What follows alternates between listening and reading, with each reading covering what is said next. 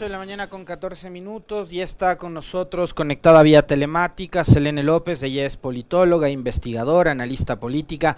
Eh, le saludamos Licenia Spinelli, Alexis Moncayo. Selene, em, ¿cómo entender esta situación a la que has llegado la capital de la República en estos días? Hoy enfrentamos una jornada de manifestaciones en una fecha que además es emblemática, simbólica e histórica para la ciudad de Quito como es el 10 de agosto. Bienvenida, buen día. Buenos días, Alexis. Buenos días, eh, Licenia. Pues sí, efectivamente, hoy tenemos una jornada de, movilización y hay que entender muy bien en, el marco de qué eh, se presenta. Yo creo que Quito es al menos, eh, digamos, sede de una docena de partidos políticos tiene uno de los pesos electorales más grandes como, como ciudad comparada con todo el país, pero ahora no tiene una eh, representación política sólida.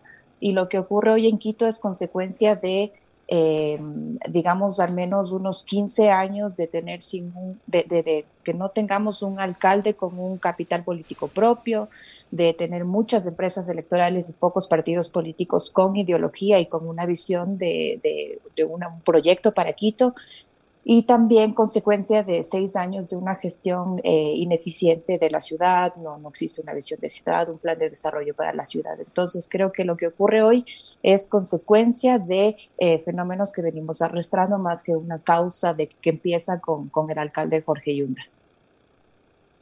Selene, esta, buenos días, le saluda Licenia. Esta falta de, de, apoyo a los diferentes alcaldes, como usted dice, de capital político, eh, ha generado una, una, situación como la que vamos a vivir esta tarde en Quito, con marchas a favor y en contra.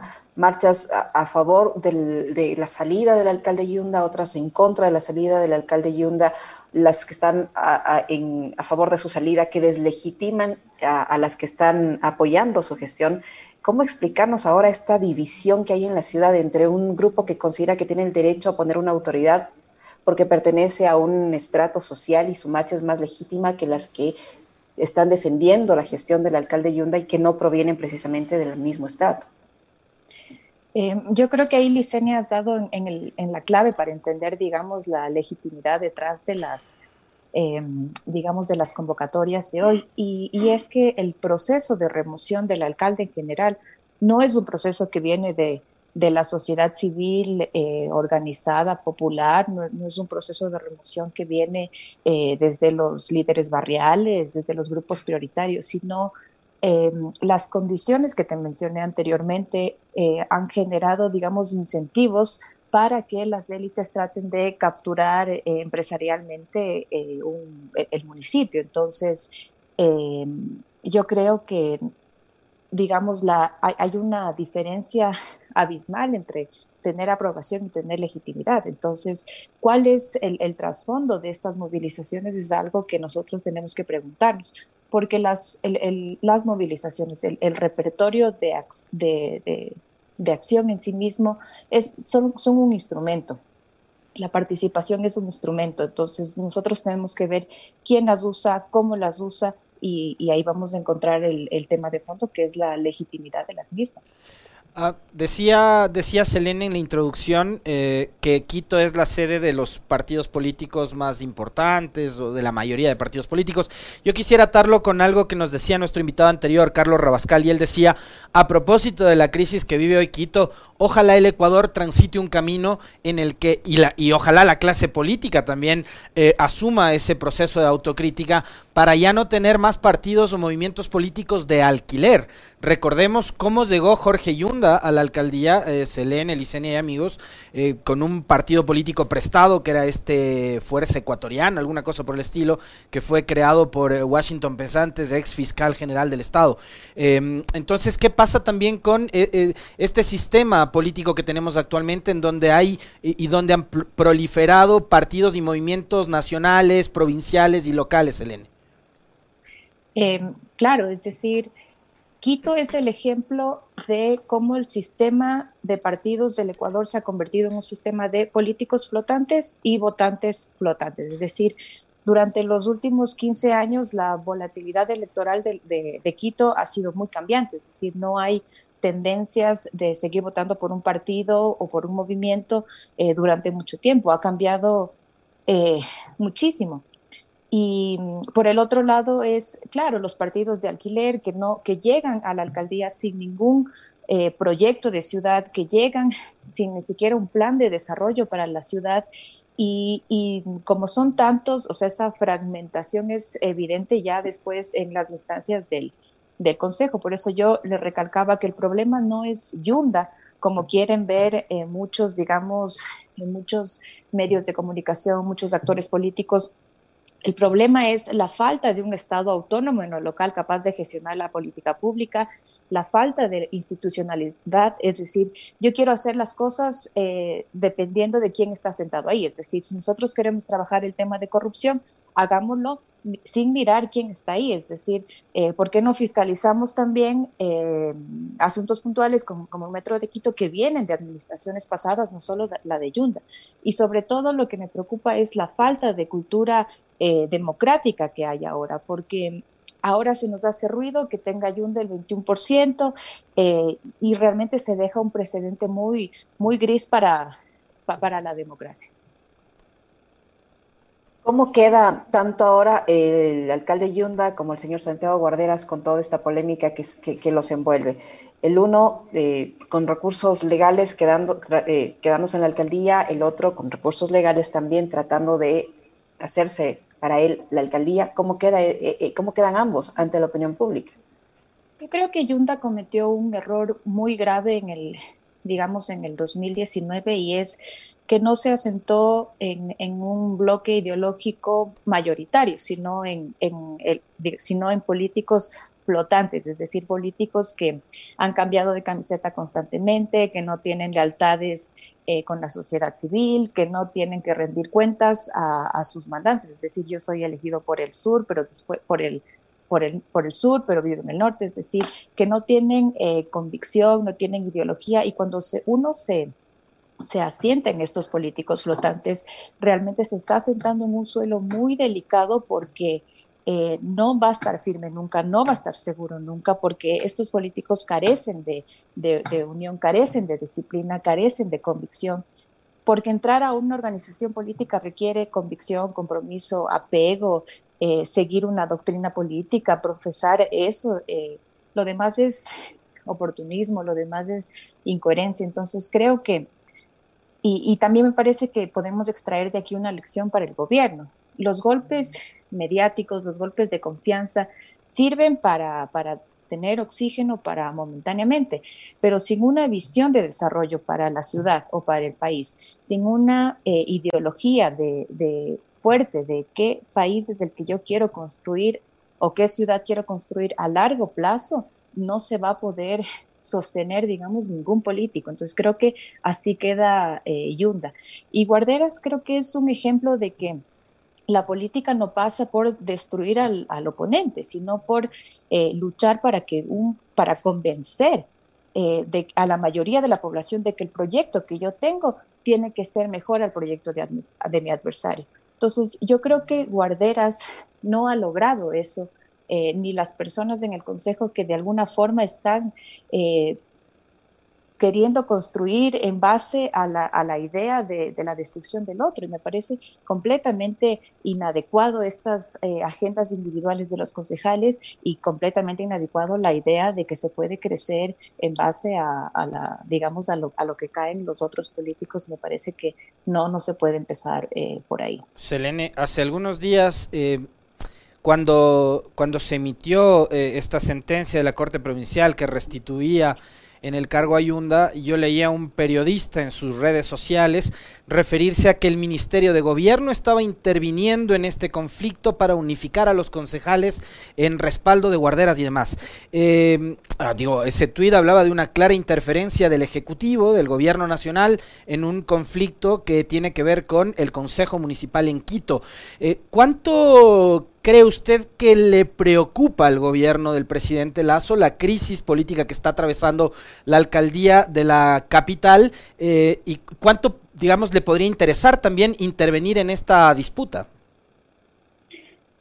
Em, esa es una muy, muy buena pregunta porque lo que pasa en Quito no es aislado a lo que, digamos, sucede en, la política nacional. Es decir, eh, la crisis político-institucional de Quito tiene varias dimensiones. Eh, primero, la dimensión es el tema de, o sea, digamos, la incapacidad de dar eh, servicios públicos eficientes a Quito, una visión de, ciudad, de proyecto, digamos, eso que nos compete más a quienes vivimos aquí.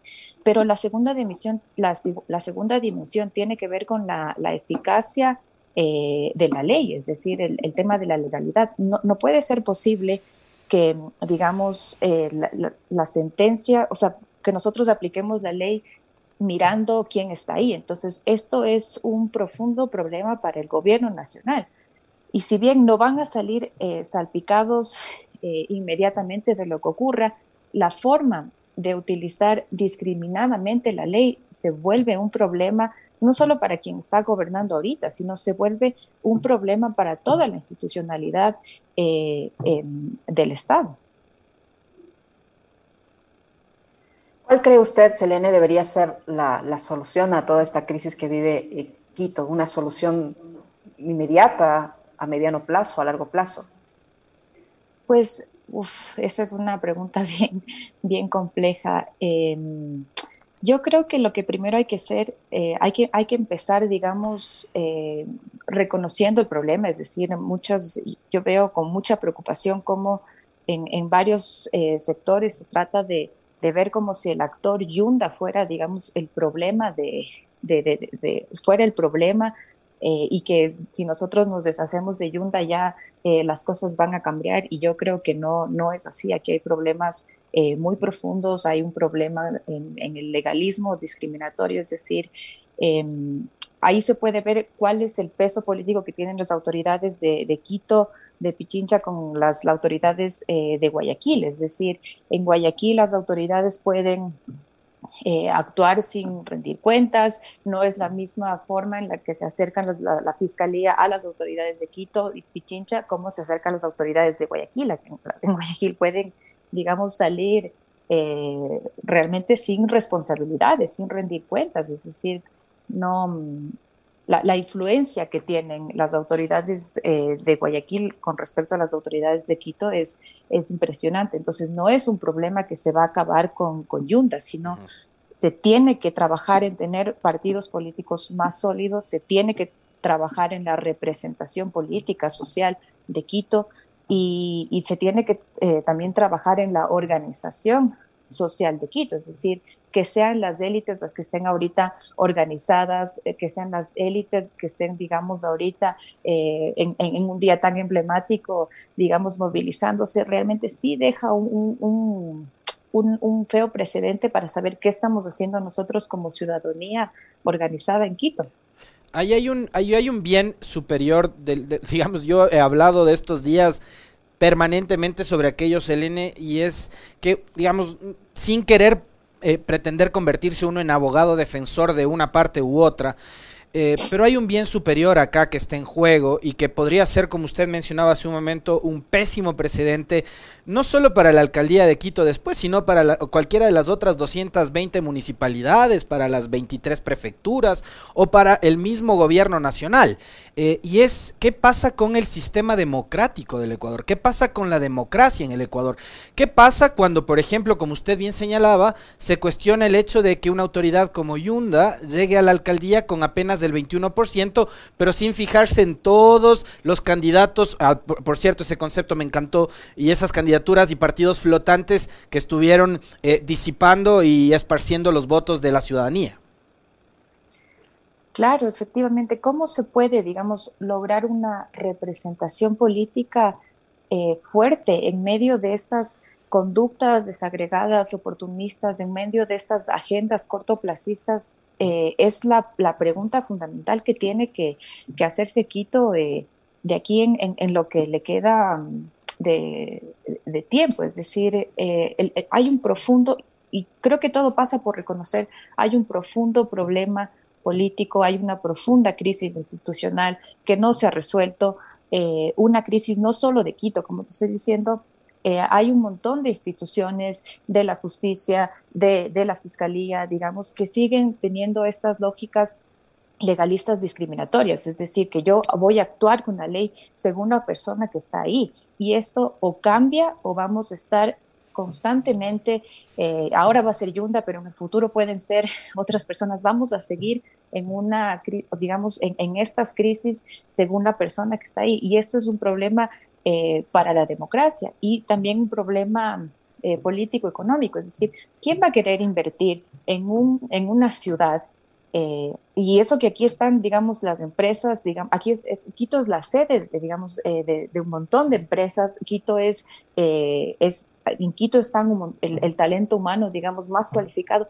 ¿Quién va a querer invertir en una ciudad en la que no sé cuáles son las reglas jurídicas que están ahora? ¿Quién va a querer invertir en una ciudad que tiene dos alcaldes? Es decir, el problema que nosotros estamos generando aquí, el problema que, las, que, los, digamos, que las organizaciones políticas están generando en Quito eh, va a ser, digamos, eh, por el capricho que, que, yo veo que tienen, porque no veo que tienen una visión de ciudad fuerte en que quieran imponer, eh, sino me parece mucho, mucho, muchos intereses particulares en juego. El, el, problema que están generando en Quito a la larga es, es muy, muy grave. Selene, ¿quién se beneficia de este tipo de crisis? Siempre hay alguien que se termina beneficiando de estas situaciones. ¿Quién se beneficia actualmente de esta situación que por la que atraviesa la ciudad? Eh, ¿Podrían de, esta crisis surgir por allí ya futuros candidatos a la alcaldía que se van a beneficiar de esta situación? Em, yo creo que los que más se benefician de toda esta crisis es quienes están interesados en que nada cambie. Es decir, que, que, digamos, yo hago este juego de que es necesario que todo cambie, eh, que, trabajo, digamos, en, en, la, denuncia de que es necesario de que todo cambie, pero para, para que nada cambie realmente. Creo que eh, quienes se benefician de tener una ciudad elitista, que, en una ciudad en la que es muy difícil, digamos, eh, para la mayoría de la población movilizarse, una ciudad que ha sido, que, que se está convirtiendo en una ciudad eh, completamente exclusiva, es decir, que no, no acoge a, la mayoría de la población. Creo que, que son quienes más se, se benefician. Eh, y sí, es evidente que ya empiezan a, verse movimientos, digamos, eh, de intereses particulares, es decir, yo a veces le veo a los concejales y veo, digamos, eh, concejales, eh, como 21 concejales con 21 proyectos propios que tratan, digamos, de pescar en, este, en esta eh, crisis, pero no, yo creo que el electorado ya nos dio, digamos, en el 2019 un, un, ejemplo de que es capaz de castigar a las dinastías políticas tradicionales, es capaz de castigar a, las, a la clase política tradicional eh, que ve que no está, digamos, eh, trabajando por un proyecto, sino solo por intereses particulares. En el 2021 también castigó a la clase política tradicional y yo creo y espero que el electorado en el 2023, eh, digamos, analice y vea cuál ha sido el, actuar de sus partidos, cuál ha sido el actuar de sus políticos y pueda también castigarlos en, las urnas en el caso de, que sean digamos, de que sus, sus eh, actuaciones sean necesarias de ser castigadas. Esta ciudad, con una sociedad y con una clase política, Selene, excluyente, como usted lo ha dicho, em, podría provocar que em, proyectos que buscan dividir a la ciudad en lo territorial, cobren más fuerza. ¿Por qué? Porque se sienten precisamente excluidos de esos sectores. Entonces, por eso tenemos hoy proyectos de Tumbaco y Cumbayá que quieren convertirse en un cantón. Por eso tenemos al Valle de los Chillos que quiere también convertirse en un cantón. Y tenemos a Calderón, que es la parroquia más grande de todo el país, eh, que quiere convertirse en un cantón. Esos proyectos podrían cobrar vigor con una coyuntura tan eh, especial y tan compleja como esta. Em, sí, yo creo que efectivamente a veces cuando uno ve, digamos, ve que las necesidades básicas no son satisfechas, piensa que la independencia, eh, que digamos el, separatismo va, a lograr de alguna manera resolver esto en vez de pensar en un proyecto de ciudad integral, digamos, que nos, eh, que nos agrupe eh, a todos. Y, yo creo que la consecuencia más grave de la crisis eh, política de Quito es sobre todo que las, que las cosas importantes de la ciudad no, no, se están, no están en la agenda eh, política, no están en la agenda pública. Es decir, em, la pandemia del COVID evidenció la necesidad de que haya un modelo de desarrollo para las ciudades, la necesidad de una respuesta coordinada, decisiva desde las autoridades eh, locales. Eh, los alcaldes tuvieron que reaccionar, eh, digamos, de una forma muy, muy contundente en, en la pandemia y eso debería mantenerse así porque hay cosas como la salud preventiva que se trabaja desde lo local, eh, qué pasa con las brechas de, la educación, las brechas digitales desde lo local, eh, qué pasa con, la regulación del teletrabajo, es decir, las cosas importantes en las que nosotros deberíamos eh, tratar de que la ciudad avance hacia una ciudad sostenible, amigable, no, están en, en la discusión política pública, los concejales no están en esa agenda, eh, las personas que están liderando la ciudad no están en esa agenda de, transformar eh, eh, la ciudad en una ciudad, digamos, que, sea, que esté en armonía con, con, las otras ciudades. Creo que ese es el problema más grande, que las, que las cosas que sí importan, que, en las que deberíamos estar conversando de, de Quito, no, no se están conversando y estamos, digamos, estancados como ciudad. ¿Y qué, ¿Y qué decir de quienes piden que se vayan todos, Selene? Ya para ir cerrando la entrevista, porque esta crisis ha, hecho que mucha gente se desencante de la administración de Yunda, de los intereses que han movido a Guarderas y a los concejales que impulsaron su, su ascenso hasta la alcaldía eh, y han dicho, así no, o sea, no así, ni, ni lo de Yunda ni lo de Guarderas. Entonces hay un montón de gente eh, que, que dice, bueno, que se vayan todos, porque así no, no vamos a ninguna parte la polarización, es decir, justo lo que tú dices, que, que, no yuntas, no guarderas, que ellos son los buenos, los malos, la polarización inhabilita la mejora institucional.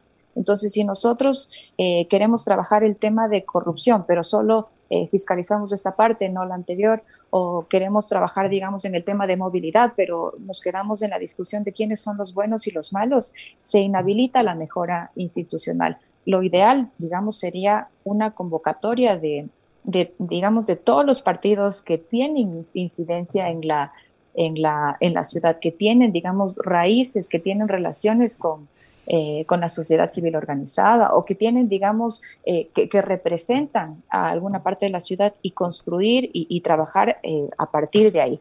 Pero si nosotros fiscalizamos según la persona que está ahí, si nosotros solo nos quedamos en la coyuntura y no pensamos en, en cómo queremos la ciudad al 2030, cómo queremos la ciudad al 2040, cómo hacemos que la ciudad en, lo que está ahora sea sostenible si no ponemos las grandes discusiones en, la mesa ahora que, es, que, está pasando una crisis eh, terrible.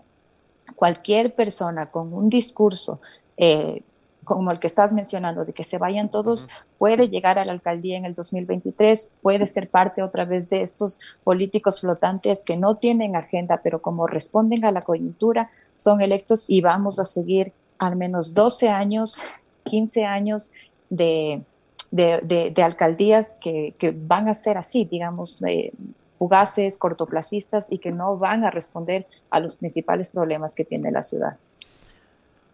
8 con 37. Queremos agradecerle a Selene López, politóloga, investigadora, analista política, con quien hemos conversado sobre la crisis que atraviesa la capital. Em, yo me quedo con, con, esto último que ha dicho Selene.